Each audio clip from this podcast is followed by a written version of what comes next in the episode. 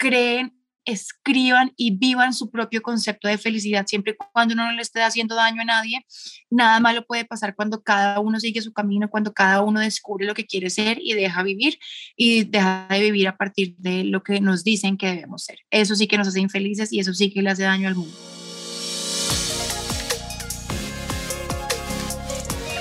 What up people, bienvenidos a un nuevo capítulo de Factor Esencial. Gracias por estar aquí acompañándonos en un nuevo capítulo el día de hoy. Tengo una invitada muy, muy, muy, muy especial, con una historia de vida maravillosa y con la cual estoy seguro muchas mamás se van a sentir identificadas. Ella es una mujer apasionada, entregada, una mujer que no se da por, por vencida fácilmente. Creo que la podríamos definir como una persona terca en el buen sentido de la palabra. Ella es María Clara Rodríguez. María, gracias por estar aquí acompañándonos en este día tan, tan bonito.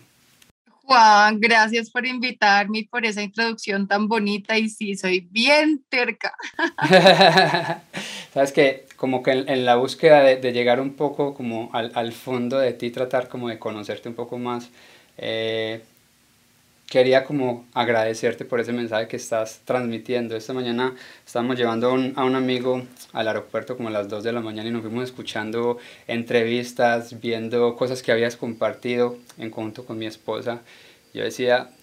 wow, cómo vale la pena enfrentarse a la vida con coraje, cómo vale la pena luchar por los sueños, cómo vale la pena inclusive estar a veces como que en contra de la misma familia que te dicen, o sea, no, no puedes, no lo vas a lograr, o porque estás tomando esas decisiones, y tú por el contrario estás ahí, es que es, lo que yo creo y puede hacer que me equivoque, puede ser que, sean las, que, que, no sean las decisiones correctas que estoy tomando en ese momento, pero, pero quiero, quiero vivirlo, quiero atreverme, y de, de verdad de antemano pues quería agradecerte por eso y sobre todo por compartirlo, porque creeríamos que en este como que en esta época que estamos viviendo solamente mereces como que ser contado lo bonito y tú aparte de todo lo que quieres compartir la verdad. Y pues antes de, de, empezar esta conversación quería agradecerte por eso por esa honestidad que pues que transmites.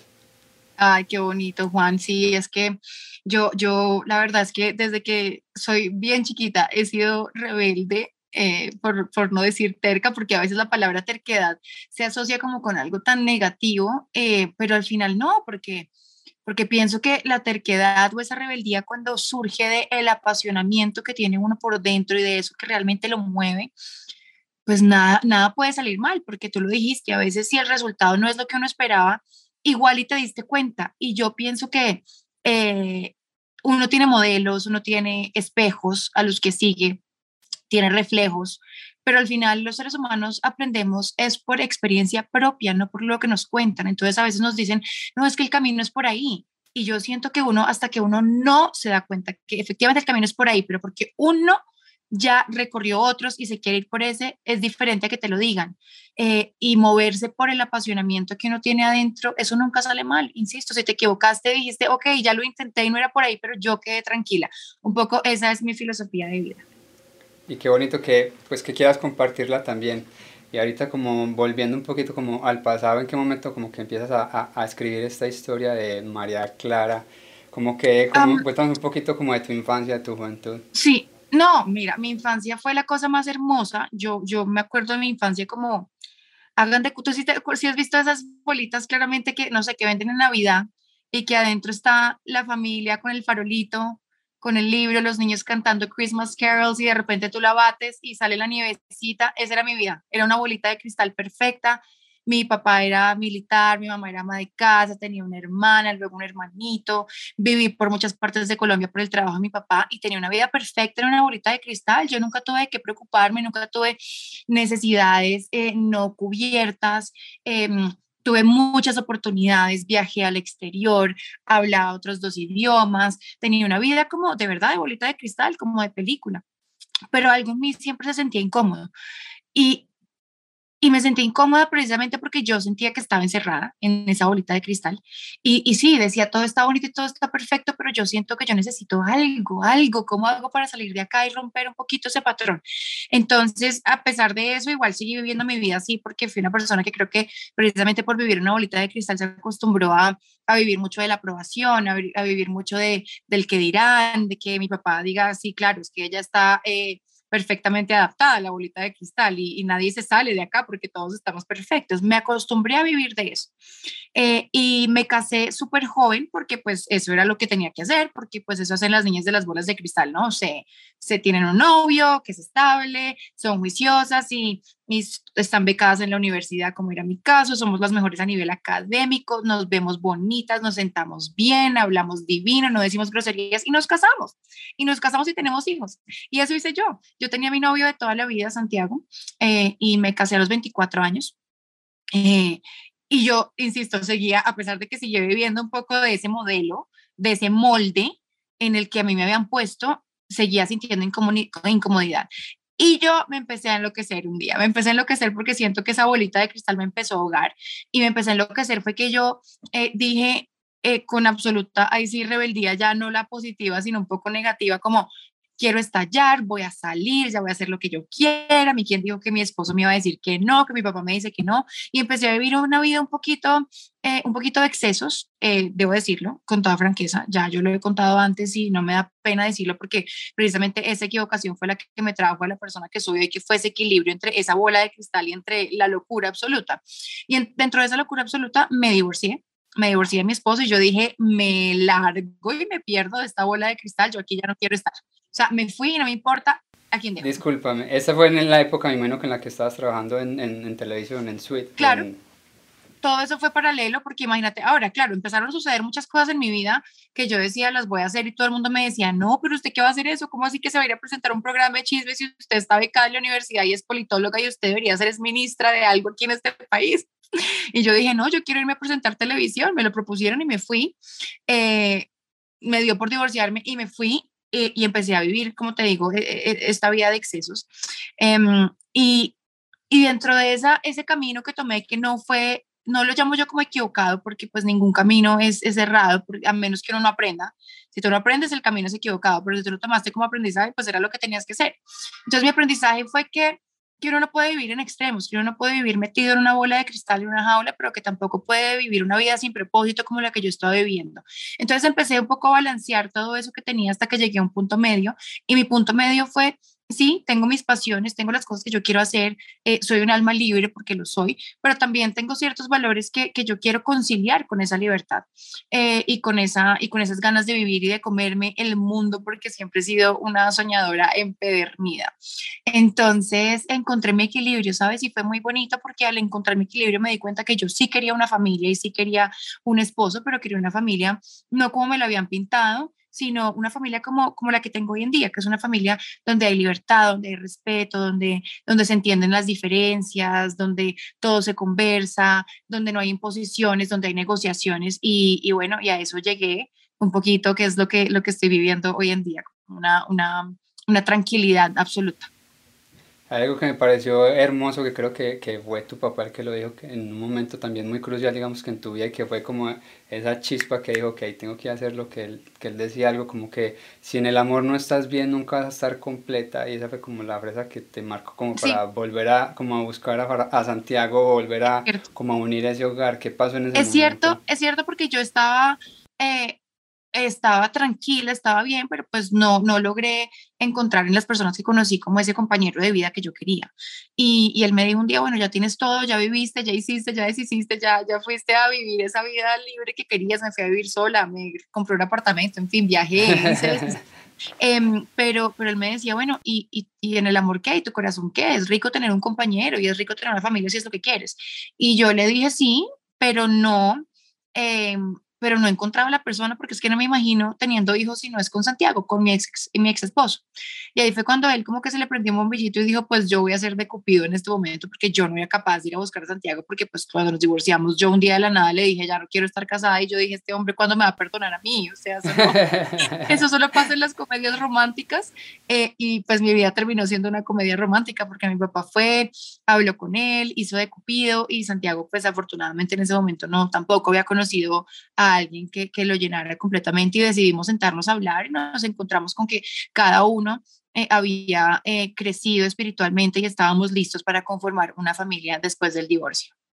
Bueno, ¿y en qué momento ya empieza a llegar, empiezan a llegar los hijos y cómo cambia eso aún, muchísimo más ese matrimonio y ese hogar? Eso fue rapidísimo. Yo pienso que eso fue un guiño. Yo soy muy creyente eh, y pienso que fue un guiño que me hizo Dios como para decirme, estás, ahora sí estás en lo correcto porque ya no estás ni muy allá ni muy acá. y, cuando volví con él, pues hablamos y dijimos, pues chévere tener hijos y chévere tener hijos porque yo creo que al día siguiente quedé embarazada de mi mayor, que es Matilde, que hoy en día tiene cinco años. Eh, y quedé embarazada y la verdad, ahí viene otro granito en mi vida, otro gran momento de esos que yo digo que marca un antes y después, porque en ese momento yo había vuelto a trabajar en televisión, estaba presentando un programa y cuando quedé embarazada y tenía unos seis meses, me despiden, me echan de mi trabajo estando embarazada, cosa que es absolutamente ilegal, pero aún así lo hicieron porque pues a pesar de que haya una ley, haya una norma, pues eh, muchas personas la transgreden y en este país estamos acostumbrados a que se transgrede la ley y uno tiene que quedarse calladito porque pues ¿quién va a hacer algo por uno? Y sobre todo con las mujeres. Eh, y sobre todo con las mujeres, sobre todo con el embarazo y sobre todo con la maternidad. Entonces yo, yo decía,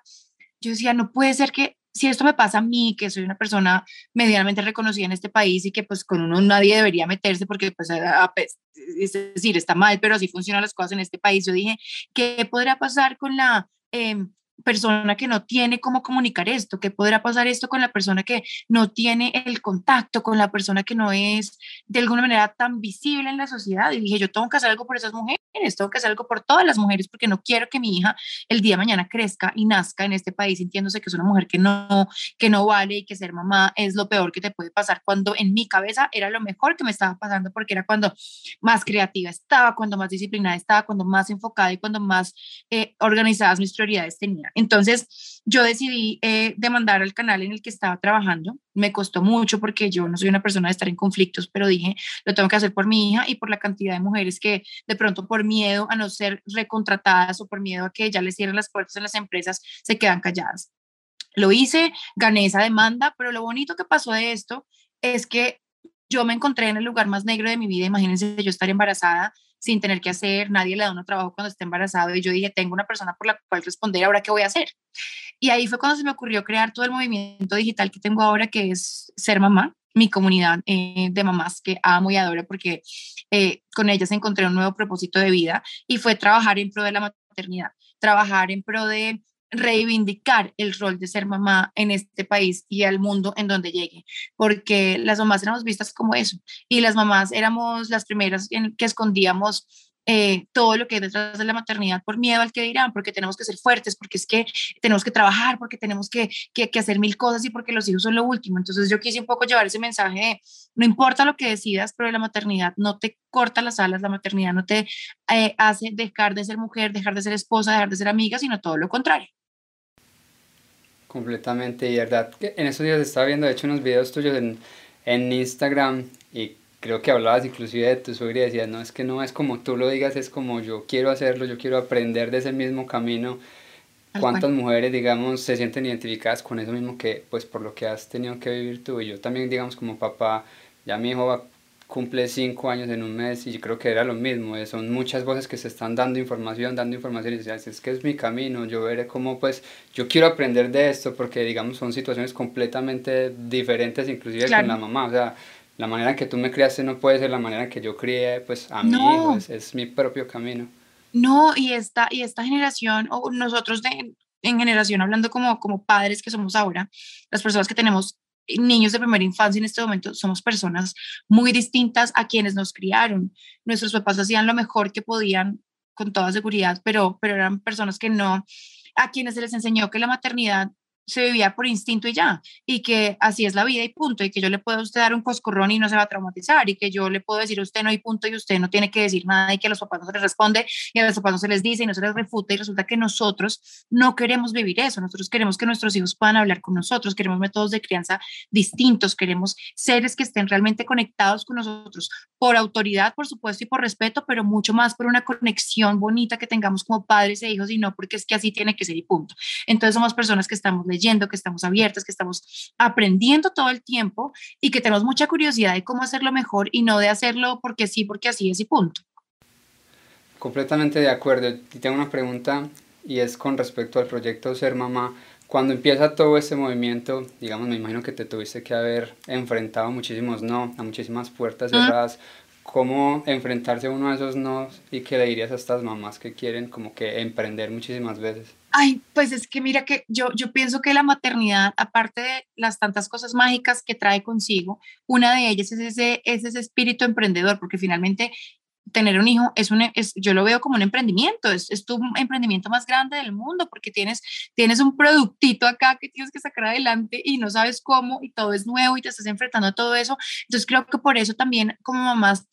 no, yo creo que no hay mamá que no haya tenido un hijo y de repente diga, yo debería vender esto, o yo debería crear este servicio, debería, o aquí deberíamos hacer esto. Entonces, eh, yo les diría que, que, que si, si, eso es lo que sienten en el fondo de su corazón, eh, que efectivamente se van a, entre, a, enfrentar a muchos nos, a muchas barreras, a muchos obstáculos, pero cuando uno realmente está convencido y apasionado desde el corazón, no desde el que dirán, de lo que uno debe hacer o quiere hacer como propósito de vida, no debería dejarse frenar por absolutamente nadie, porque lo más fácil es eso, lo más fácil es renunciar, lo más fácil es dejar las cosas botadas y tirar la toalla, porque pues es que es lo más sencillo, ¿no? No funcionó, pues me voy por otro lado y vuelvo a trabajar a mi empresa o me quedo trabajando en la casa o me quedo cocinando en la casa y ya, que ojo, no está mal, pero pues si no es lo que quieren, pues ¿por qué lo van a hacer? Entonces yo efectivamente cuando empecé a crear mi proyecto, lo primero que, lo, a lo primero que me enfrenté es a quién le estoy hablando, porque yo cuando empecé todo esto en redes sociales, bueno, entonces yo venía de televisión, le, habrá, le hablaba a la gente de las personas que entrevistaba, de lo que tenía puesto, de cómo eh, me quitaba la celulitis, en fin, una cantidad de cosas un poco mm, banales, por llamarlo así. Y cuando yo hago el cambio y empiezo a contarle a la gente de mi maternidad, de, que, de, de, de cómo ha cambiado mi vida, de cómo ha cambiado mi vida en pareja, de mis citas al ginecólogo, de cómo crece el bebé, pues mucha gente se empezó a ir. Y mi red social, yo en ese momento, esto, te estoy hablando del 2000 2015, 2016, eh, en ese momento tenía unos 30 mil seguidores eh, y me quedé como en 10 mil y yo dije, Dios mío, esto se acabó y esto no está funcionando, pero yo decía, igual no estoy haciendo nada, igual voy a contarle a la gente de lo que estoy haciendo. Y de repente cuando yo fui disciplinada y dije, no me voy a dejar amedrentar por esto y voy a meterle disciplina y constancia a este trabajo, eso dio un vuelco y empezó a crecer de manera exponencial impresionantemente. Entonces, creo que ahí está, primero, perder el miedo al que dirán, no dejarse, eh, no sé, como frustrar por cuando se te cierran las puertas. Y tercero, ser absolutamente disciplinado y constante con lo que haces. Ese, ese sería el mensaje para, para, estas mamás. Yo creo que es algo de lo que siempre hablamos aquí en el, en el programa, de tener el coraje de ir a perseguir los sueños y de creer, sobre todo de creer en uno mismo, porque a veces andamos es pensando siempre en lo que dicen los demás, como tú misma lo dices, y no en lo que verdaderamente amamos hacer, queremos hacer, de tomar la decisión de pararnos al espejo y decir, ok, venga, enfrentemos estos miedos y hagamos de estos miedos fortalezas, porque muchas veces ni siquiera es pues dejar el, el, el miedo a un lado, en realidad es, venga, vamos miedo y pues hagámoslo juntos. Total, lanzarse con miedo, es que cuando, no sé no, no, creo que no, creo que no conozco, tal vez exista, pero no conozco quién se habrá lanzado al vacío sin miedo. Hay que hacerlo y con miedo. Y el miedo es fabuloso porque el miedo, el miedo te puede impulsar. Claro, si uno deja que lo domine a uno y lo paralice, pues ahí es donde está el error. Pero el miedo, el miedo, el miedo viene con, con esa, eh, con esa emocioncita y cuando uno pierde esa emoción, pues creo que ya las cosas pierden un poquito, un poquito ese, ese valor. Así es, completamente de acuerdo. Y digamos ya en la parte con Santiago, cuando le dijiste, pues, o sea, quiero hacer de mi vida, que en realidad era la vida de él también un poco pública, quiero que nuestros hijos crezcan con esto, que los involucremos, ¿cóómo fue esa reacción de él? Porque estoy seguro que él no es como de, de, de farándula y de estar en cámara. Para nada, él es todo lo contrario, es un hombre incluso hasta tímido, mucha gente cree que es antipático, yo les digo, no, él es tímido y por eso, por, pues, por su timidez. Mira, no, al principio no quería y al principio él me decía, ya deja de mostrar los niños, ya deja de mostrar, eh, cómprate un muñeco y haz todo lo que quieras con un muñeco, o pinta un dibujo, haz lo que sea, pero yo no quiero que mis hijos eh, eh, como que estén expuestos de esa manera. Pero mira que fue muy bonito porque él con el paso del tiempo eh, fue entendiendo de verdad el impacto tan bonito que podía tener esto en las familias de este país y de los otros países de donde me siguen. Y creo que cuando entendió el propósito real de ser mamá, que esto no es mostrar a mis hijos porque es que quiero que los conozcan y mostrarme a mí porque es que quiero eh, ser influenciadora y punto, sino que había un propósito detrás de reivindicar la maternidad y cómo eso estaba ayudando a tantas personas, eh, ahí ya dejó el miedo y me dijo un día, él fue el que me dijo, Em, vamos a formalizar esto, porque lo has hecho, lo has hecho como muy experimental y sí, yo era muy disciplinada, pero pues no tenía una empresa constituida, no tenía como un modelo de negocio constituido y el que es administrador de empresas fue el que un día me dijo, nos vamos a la Cámara de Comercio, vas a constituir tu empresa, vamos a empezar a facturar, yo te voy a ayudar con esto, con la parte contable y se involucró mucho en esto porque pues empezó a creer también en mí, que al principio no lo hacía. y, y, bueno, y ahí ya se montó en el bus y, y cada día está más involucrado. Hoy en día ya es capaz de aparecer en videos y en fotos y demás porque al principio era negado. ¿Y a, a, qué sueñas? ¿A dónde quieres llegar con este, con este propósito de vida tan bonito? Mira, quiero, eh, por supuesto, seguir creciendo. Yo, eh, mucha gente a veces me dice, María, ¿cómo lograste llegar hasta acá? Yo les digo, no, yo ni siquiera voy a mitad de camino. ni siquiera voy a mitad de, mitad de camino. Yo nunca me creo ese cuento porque el día que me lo crea, pues ya perdí mi propósito. Yo quiero seguir creciendo, quiero llegar a muchas más personas. Quiero que, quiero que cada vez que una mamá se convierta en mamá, eh, entienda que viene el reto más grande del mundo, pero también la etapa en la que va a renacer. Y cuando yo vea y entienda que, que esto ya es una, un pensamiento arraigado en mujeres, en hombres, en abuelos, en hijos, en todo el mundo, ese día creo que estaré tranquila. Y creo que vamos muy bien porque eh, fíjate que ha sido un fenómeno bonito antes, antes de que yo un poco... Eh, no, no quiero que suene esto egocéntrico ni mucho menos, pero antes de que yo de alguna forma pusiera de moda la maternidad, porque es que antes nadie hablaba de eso. Desde ahí todo el mundo ya es capaz de mostrar, ¿sabes? De, de, contar y la gente quiere contarlo y quiere mostrarlo. Antes nunca pasaba, Juan. Antes tú cuando veías a una presentadora de televisión reconocida o algo contando de su maternidad, uno como que se enteraba y tuvo el hijo y el hijo nunca lo conocía a uno ni lo veía, ni, ni, ni, ni tenía idea uno cómo esa mujer volvió a de pronto verse delgada o, como, o si lactó o cómo era eso. Entonces creo que todo el mundo se sentía como, no, esto, esto de, de, la mastitis o esto de sentirme con pancita o esto de sentirme hormonal solo me pasa a mí porque a esas otras viejas no les pasa nada. Entonces eh, creo que el propósito se ha ido cumpliendo así, porque fíjate que hoy en día ya la gente está entendiendo que, que ser mamá es lo mejor que le puede pasar a uno y que qué rico es compartirlo con el mundo entero. Qué bonito todo eso y cuánto has aprendido durante todo este, durante todo este proceso, porque digamos que como en el programa siempre lo hablamos de que la gente piensa que, que la felicidad está es como que en la meta, en el final. ¿Cómo te has vivido todo el proceso y cuánto lo has disfrutado? Sí, sí, no, es que si uno, mira que ese, ese tema, ese pensamiento es, es muy eh, de aquí de Occidente, ¿no? Como que la meta es siempre conseguir algo y conseguir algo nos crea una insatisfacción impresionante porque es que cuando conseguimos algo y lo tenemos, ya perdemos el sentido de todo y luego queremos otra cosa y otra cosa y otra cosa y otra cosa y es como que la felicidad nunca nos llega por estar persiguiendo cosas y metas. En cambio, cuando uno entiende que, que, claro, hay que tener metas, por supuesto, yo no digo que no hay que tener propósitos, porque pues si no, también estamos un poco perdidos en la vida, pero cuando uno se da cuenta que, que cada día estás con tu felicidad en la mano y la tienes a la orden del día, simplemente tienes que tomarla, así como te tomas una, taza de café, tu vida cambia completamente y dejas de estar persiguiendo algo que, que aparentemente nunca llega y que siempre vas a tener allá que perseguir como un perrito con un hueso. Em, entonces, eh, creo, que, creo que yo he logrado eso un poquito y es entender que cada día ahí está y que me tomo, así como me tomo mi cafecito, me tomo mi dosis de felicidad en el día y hoy que me regaló, porque todos los días nos regalan cosas bonitas, así sea el día maluco, ese día también. Yo ayer, por ejemplo, tuve un día de locos que yo decía, me quiero de verdad apagar y, que nadie me vea y no ver a nadie. Tengo mis días así, pero hoy, por ejemplo, dije, qué rico fue haberme sentido así porque identifiqué que me pasaba y hoy en día hoy, hoy, hoy, hoy agradezco por haber estado así ayer, porque hoy ya puedo saber que es que esta sonrisa que tengo, esto es delicioso y eso también hay que agradecer. Creo que tenemos que empezar a ser muchísimo más conscientes, a veces nos olvidamos de, de agradecer, creemos muchas veces como que todos no, nos lo merecemos y sobre todo en esta época, yo creo que, yo lo, ah, de hecho lo pensaba esta mañana y yo decía, esta juventud, o sea, todo les tocó súper fácil, yo me acuerdo que a nosotros nos tocaba ir a la tienda a hacer los mandados que la mamá dijera o el papá dijera y hiciera ya es ya. Vaya, dígale hoy en día al hijo, ve, anda, hazme un mandado, cualquier cosa, como que, ah, como este medio no, no cara de... el teléfono, todo está acá. Hablas muy bonito de, de, de, del agradecer y creo que esa es la clave para uno ser una persona realmente feliz. Cuando uno aprende a agradecer todo lo que le está pasando alrededor, esa es la dosis que hay que, que, hay que inyectarse o hay que, o hay que tomarse como el cafecito, como digo, es dar gracias y entender que, que todo lo que tenemos alrededor es, es un motivo para, para eso, para decir, wow, qué regalo que me han dado. No, y ser más conscientes de que esto también se puede ir en un instante, a, a el mismo merecimiento, pues es de, del que hablo. Uno siempre cree, no, el que se va a enfermar es el otro, el que se ah. murió fue el otro, al que le dio COVID fue el otro, pero cuando empieza a tocarte a ti, a tocar a tu familia, te das cuenta de que en realidad todos somos mortales y que esto se nos va en un ya. Sí, y mira que yo eh, creo que esa es otra cosa muy bonita que me encantaría compartir y yo no sé por qué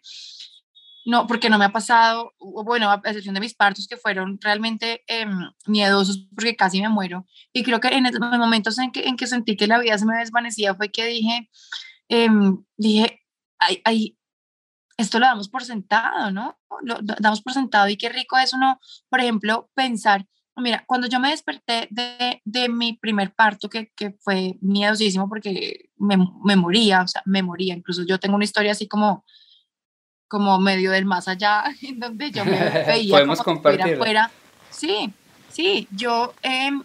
yo empecé a sangrarme en mi parto, tuve una complicación, eh, una condición más bien que se llama acretivo placentario, que es que la placenta se pega al útero como si fuera un tumor, y cuando la placenta la van a sacar, eso es como si se desgarrara todo y me empecé a sangrar, perdí tres litros de sangre, me tuvieron que hacer transfusión, hubo código rojo en el hospital,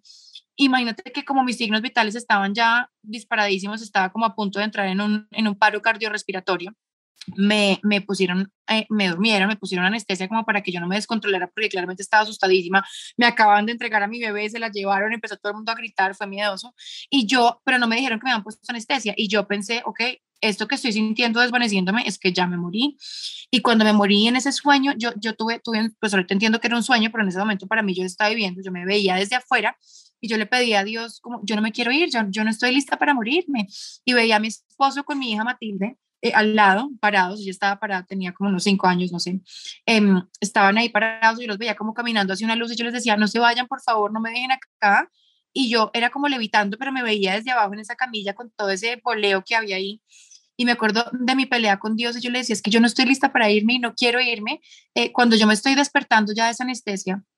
que entré en un estado de hipotermia muy, muy complejo, o sea, mis brazos estaban aquí arriba, yo no podía no podía tener ningún músculo de mi cuerpo quieto por el estado de hipotermia en el que estaba. Eh, yo, mientras me estaba despertando, yo pensaba, claro, esto debe ser la muerte, esto debe ser la muerte y yo no quería morir. Eh, eh, y, lo que te digo, peleaba mucho con Dios, pero cuando por fin ya me logro despertar como al día siguiente de todo esto, y entra mi médico y me dice con cara así como después del susto, me dice, casi te nos vas, y yo le abro una sonrisa gigante y le digo, pero aquí estoy, aquí estoy, estoy lista para todo. Y me decía, pero tú de qué te ríes? Y le dije, pues, pues que estoy viva y sabes qué, yo en adelante pueda disfrutar mi vida así. Pero me pasó algo muy bonito en, en, eso y en el segundo parto, que la historia es tal cual la misma, solamente que yo ya sabía lo que me estaba pasando y no sabía que no me estaba muriendo, sino que estaban controlando mis signos vitales. Em, fue que yo dije, pues sí, a mí no me gustaría morirme.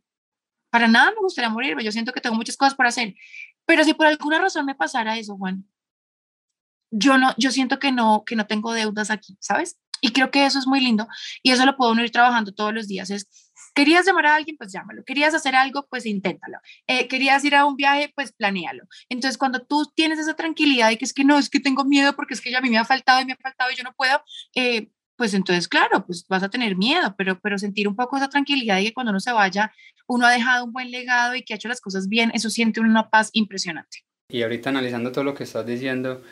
creo que es uno de los, de los pros que nos dejó el COVID como aprendizaje, porque las familias, las, digamos que las unió y extrañamos mucho un abrazo, un te quiero, un te amo, pero también nos sirvió para darnos cuenta quién valía la pena y quién no, o sea, quién en realidad estaba con nosotros por ese mismo amor, porque en el momento de que muchas familias se encontraron y ya estaban casi que las 24 horas juntos, dieron cuenta que en realidad no estaban listos para convivir juntos, entonces empezaron peleas, empezaron un montón de cosas y eso como que nos hizo recapacitar y darnos cuenta pues qué es lo verdaderamente importante, qué es lo esencial, qué es lo que realmente necesitamos y creo que el amor digamos que volvió como que a flote y el que lo vivió de esa manera creo que aprendimos muchísimo. Yo que me lo vi de esa manera aprendí muchísimo y lo agradezco también porque son las cosas como que nos empiezan a ser conscientes de que esto, pues esto se nos puede ir en cualquier momento y que en realidad no es, no nos lo merecemos todo, que en realidad estamos aquí es de, es de paso. Entonces, qué bonito también todo lo que compartes como aprendizaje. Creo que aquí estuvo también la gorda Fabiola y pasó por una situación muy similar en la que ella prácticamente estaba muerta por completo y al otro día pues ya, ya salió digamos que del coma que la habían inducido y darse cuenta creo que el doctor también fue, o Polilla el que entró a la habitación y la vio a ella riéndose, como así? Yo vine fue a despedirte y por el contrario te encuentro aquí viva, sonriente, ¿qué pasó? Y mm, bonita esa misma conversación mm. con Dios y que quieran compartirlo, porque a veces hace, hace falta más Dios y menos ciencia y qué bonito que, que nos compartas esa, esa historia, de verdad te lo agradezco muchísimo. De acuerdo, así es, Juan. si hago una, una, una, pregunta, ya, digamos, si, si, no la quieres responder está bien, pero me gustaría, como que, porque ahorita creo que es un tema muy de moda que a mí me molesta muchísimo, pero si hay una mujer, digamos, en la, en, en la que todos están diciendo que, que aborte, eh, que tenga que tomar una decisión, digamos, ya sea por su situación laboral o social, ¿qué le dirías desde, desde el ser mamá a esta, a esta niña, sobre todo, que está como que buscando una respuesta? Este debate es muy complejo eh, porque hay situaciones en las que un bebé llega de una forma violenta al mundo, digamos una violación, por ejemplo. Y eso creo que no hay forma de, de, pedirle a una persona que ha sido violada que se enamore del proceso. No, no encuentro manera. Sé que hay gente que lo ha logrado y lo admiro demasiado, pero, pero yo no tendría palabras para decirle a esa persona, debes querer ese hijo porque te mandaron una bendición del cielo. ¿Cómo una violación puede ser una bendición del cielo? No pensaría esa persona que ha, que ha sido atacada. Pero, pero en otros casos, en donde de repente hay un embarazo, em, sí, no deseado, pero porque no te cuidaste o porque no lo estabas esperando ahora, porque es que no querías que se interrumpieran tus planes laborales, eh, yo, yo le diría a esa persona, y de hecho se lo dije a una de mis grandes amigas que le pasó esa situación, que no estaba esperando quedar embarazada y de repente quedó. Y yo le decía, mira, no conozco una persona que se haya arrepentido de dar vida, de traer un hijo al mundo. En cambio, sí conozco muchas que se han arrepentido de haber tomado la decisión de abortar. Entonces, creo que depende mucho de la situación en la que estemos hablando. Yo siempre voy a ser pro vida, defensora absolutamente de esto, porque, porque pues esto es un milagro Em, pero sí creo que eh, es un debate muy complejo porque, porque tiene muchas arandelas, mucha tela de donde cortar eh, y no podría decirte, le, le, diría aborta o no aborta, sino que creo que estudiaría un poco la situación para saber qué consejo sabio le puedo dar o qué posición le podría dar. Eh, pero insisto, soy pro vida y en la mayoría de las situaciones, mientras que se pueda defender un bonito nacimiento, perfecto también soy consciente que a veces hay vidas que se traen al mundo y solo vienen a sufrir porque definitivamente esa mamá no quería, se vio obligada y pues realmente criar seres humanos sin amor sí que me preocupa más que una misma, eh, que, un, que, un, mismo aborto. Gracias por, pues, por compartirnos esto desde, pues, desde esa misma honestidad y creo que estoy completamente de acuerdo que cambia es dependiendo de las situaciones, pero cuando se da es por responsabilidad, creo que también es cuestión de ser responsables, valga la redundancia, y asumir esa misma, esa misma función. Y tú misma lo dices, de que no conozco a nadie, yo tampoco, de que se haya arrepentido de ser mamá pues, después de haber tomado la decisión. no, mira, ¿quién nos hemos, o sea, piensa en todas las mujeres que conoces así y quién de ellas habrá dicho, yo por qué no aborté, yo lo que debí fuera abortado, o sea, yo no conozco a la primera. En cambio, sí conozco muchas personas cercanas que dicen, ¿qué hubiera pasado si yo hubiera decidido traer esta vida al mundo? ¿Qué hubiera pasado si yo hubiera eh, eh, no sé, sacado esto adelante, este niño tendría cinco años, ¿cómo sería? O sea, siempre hay un anhelo de que hubiera pasado. Y esta es la última pregunta como que siempre le hacemos a todos nuestros invitados. ¿Cuál sería como tu factor esencial, eso que quieres como que dejarle al mundo una vez partas de como que esta tierra? Uy, eso está, eso está difícil porque eh, creo que son tantas cosas, Juan, pero, pero creo que si, si te hablo un poco de, de, desde lo que más me gusta hablar que es la maternidad y cómo esto realmente es un factor eh, que puede cambiar y transformar el mundo porque, porque lo puede hacer, porque las mamás somos eh, las, las gestoras de, de, los, de la esperanza de estos niños, dándoles amor y demás. Em, a ellas les diría que, que tengan en cuenta que tener a un niño es, es, tener un proyecto, el proyecto más importante de sus vidas, que con ese proyectico podemos dejar un legado impresionante, que hagamos siempre las cosas con absoluto amor y entrega, que cambiamos esos paradigmas de crianza que nos dicen que un golpe no hace nada, que un grito no hace nada, eh, sepamos que ellos son como unos arroncitos muy delicados que podemos romper y que después no se pueden arreglar. Entonces dejémosle al mundo bonito seres humanos. Eso le diría a las mamás y en general a las personas que me están escuchando les diría que siempre eh, creen escriban y vivan su propio concepto de felicidad, siempre y cuando uno no le esté haciendo daño a nadie. Nada malo puede pasar cuando cada uno sigue su camino, cuando cada uno descubre lo que quiere ser y deja vivir y deja de vivir a partir de lo que nos dicen que debemos ser. Eso sí que nos hace infelices y eso sí que le hace daño al mundo. Gracias de todo corazón por, por esas palabras, por habernos acompañado, por tomarte pues este espacio, venir a compartir con nosotros. Yo sé que mantienes muy ocupada y pues lo valoro y lo valoramos muchísimo. Yo sé que, que hace falta personas como tú, yo creo que hacen falta más programas como este, que quieran compartir amor y buena energía, de que queramos ser parte de, del cambio y no de la mierda que, que, nos toca vivir pues tristemente y que vemos todos los días en los medios. Entonces creo que hacen falta más espacios como este, hacen falta más canales como, es tuyo, como el tuyo y de verdad quería darte las gracias por eso porque yo sé que no es fácil, sobre todo al principio. Tenemos que enfrentarnos contra todo el mundo, batallar contra todo el mundo, pero al final habrá, habrá valido el amor y no la pena como siempre lo digo, de verdad, mil y mil gracias y que sean muchísimos años más de, de, de, inspiración. gracias a ti por esas palabras y vale la pena invitar a todos tus oyentes a a un festival que creé yo un poco para cumplir con todo este propósito que es el Mommy Fest y Mommy Fest va a ser 24, 25 y 26 de noviembre. Es un festival online gratuito para todos los que tengan niños al lado y quieran aprender de la mano de los mejores profesionales. Se deben inscribir para asistir a todas las conferencias y actividades que tendremos en www.mommyfest.com.co. Repito, es gratuito y vamos a tener a muchos conferencistas y profesionales que les van a ayudar a ustedes a, a criar mejor sus hijos, a criarlos eh, con nuevos paradigmas, con nuevas teorías y, darles mucho amor, que es lo que necesitamos. Así que les dejo la invitación abierta para el 24, 25 y 26. Claro que sí. Bueno, muchísimas gracias a todos por habernos acompañado y esperen pronto muchísimos más capítulos, muchísimos más invitados que yo sé que nos van a seguir llenando, sobre todo de inspiración más que de motivación, porque creo que la, la motivación es de golpe, la inspiración nos queda para siempre. Qué bonito.